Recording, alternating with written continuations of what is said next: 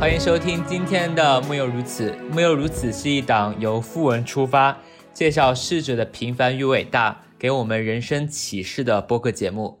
我是主播 Colin，我是主播 Sheldon。你现在收到的是《木有如此》的第零期。在这一期里，我们想跟大家聊一聊，为什么我们想要做播客，为什么我们想要选这一个主题，还有我们播客的名字“木有如此”的由来。不如我们先简单的跟大家介绍一下自己吧。OK，大家好，我是 Sheldon，然后我是来自于成都，然后目前是在教育行业做产品相关的工作。啊，大家好，我是 Colin，啊，我来自武汉，现在生活在纽约，在一家小的银行做关于股票衍生品相关的工作。这家银行有多小呢？啊，就是比宇宙第一行工商银行要小个不少。OK，Colin，你为什么想做播客呢？为什么想做播客？其实我开始听播客也并不是那么久之前的事情。我记得我第一次了解到播客这个东西呢，是去年啊，疫情在家工作的时候。那个时候，我从《经济学人》上读到了一篇关于中国播客的文章。呃，那篇文章讲了一个化名木兮的九零后，从他出生的小村庄来到一个沿海城市，在流水线上面打工。啊，虽然木兮他的工作有时候很无聊，但他可以在工作的时候戴上耳机，虽然手上还是在操作一些重复性很强的工作，但是他可以从耳机里、从播客里听到很多多元而有深度的内容。那个故事就引发了我的好奇。所以我就顺着《经济学人》那篇文章提到的播客去听了一些节目。我记得我听了《不合时宜》《小声喧哗》《故事 FM》，特别是《小声喧哗》的某一集啊，我记得听到了以后有打开新世界大门的感觉。然后我就养成了听播客的习惯，不仅是在坐车的时候、健身的时候，还有刷牙洗脸的时候，我都会打开播客。听熟悉或者不熟悉的主播们聊蛋壳、聊蚂蚁金服或者脱口秀大会，我觉得播客，特别是在去年疫情的时候，给了我很多的陪伴，让我觉得在布鲁克林一个人的独居生活也可以非常的充实。我我想，我是不是也可以做这样的一件事情，和朋友们聊我们感兴趣的话题？我们觉得在这个时代，除了工作之外，除了感情之外，还对我们来说很重要的一些东西。啊，我想这就是我想要做播客的理由。对于我来说，我的呃出发点就是，我觉得播客它是介于视频和文字之间的一种传播形式，要相对来说更呃比视频要轻量级，然后比文字要更友好，至少是我很长一段时间内呃主要的信息的来源。所以我觉得嗯还蛮好的。你能不能给大家介绍一下我们莫有如此播客的主题是什么？然后。你为什么想要做这个主题？我们的主题是副文啊，呃，副文是什么？你可以跟大家简单介绍一下吗？副文就是在报纸期刊上刊登的关于某人去世的一些信息，以及简单介绍这个人的生平事迹。嗯，那你做播客的时候，为什么想要选他，想要选副文作为播客的主题呢？那就要从那就要从经常我们听的一个节目说起。就是我每周三都会听那个陈凤新和丁学文在那个 YouTube 上讲《经济学人》，但是他们主要讲的是经济和呃商业相关的话题。呃，我当然也听过很多其他人在讲相关的《经济学人》的文章的讲解，但是我发现都没有都没有人讲最后一篇，就是《经济学人》。的最后一篇副文，而我觉得副文的内容其实正好体现了《经济学人》非常人文关怀的一个切面。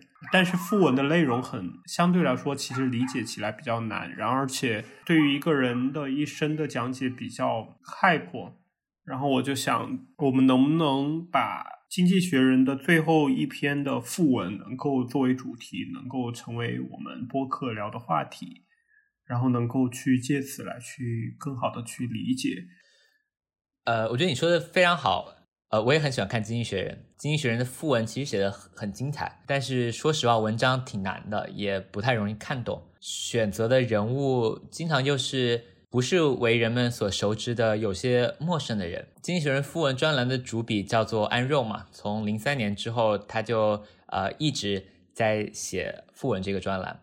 我看了他的一个采访，记者问他如何选择每周复文的内容，他也提到说，其实他也比较喜欢选择那些并不是那么有名的人。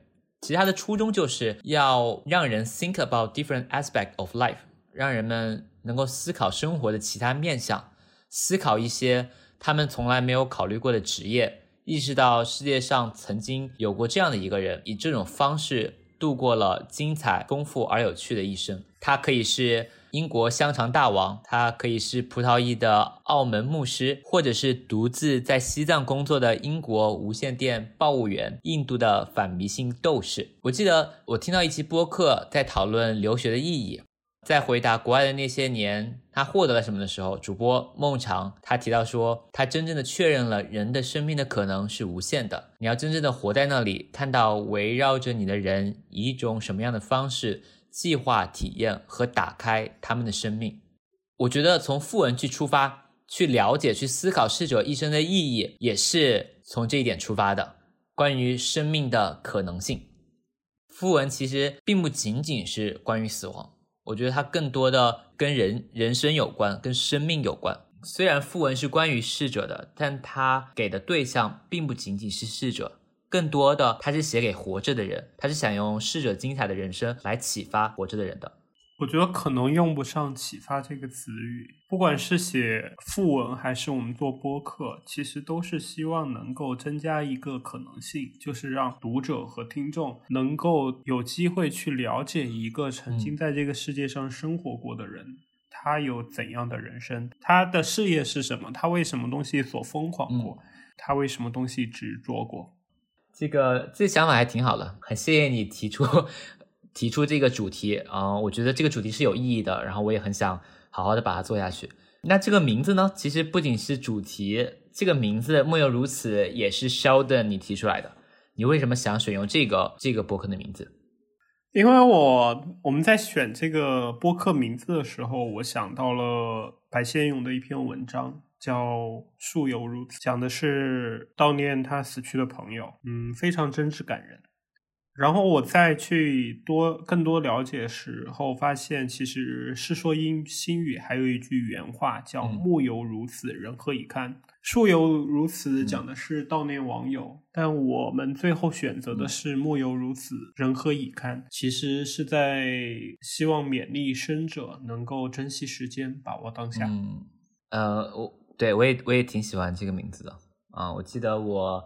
高中时候的语文最喜欢的一篇古文就是《项籍轩志》：“庭有枇杷树，吾妻死之年所手植也，今已亭亭如盖矣。”我觉得木有如此，跟他讲的那个氛围是很像的。树都已经长这么大了，人呢？那么这个逝者他已经如此精彩的度过了自己丰富而有趣的一生。那么你呢？你会选择怎么样面对你的人生？Colin，你觉得木有如此，我们是做给谁的？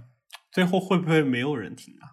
呃，我觉得你说的，我觉得你说的很有可能。做了半年，做了一年之后，我们的听众也没有很多。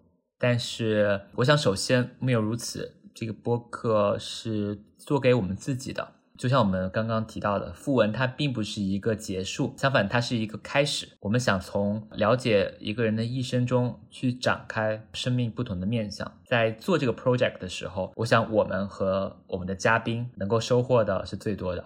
但是，如果有很远很远地方的人，不管是在世界的哪哪个地方，北京、上海、都柏林、香港，当他们戴上耳机听到我们的播客，觉得有人可以陪着他，有那么一句话让他们有一点点开心，让他们烦恼的事情有一瞬间可以突然解开那些疑惑，对生活有了热情，有了想象，我觉得木有如此也是做给他们的。我想，那个共鸣的刹那，会使《木有如此》这个播客节目真正的有了意义。勉勉强强吧。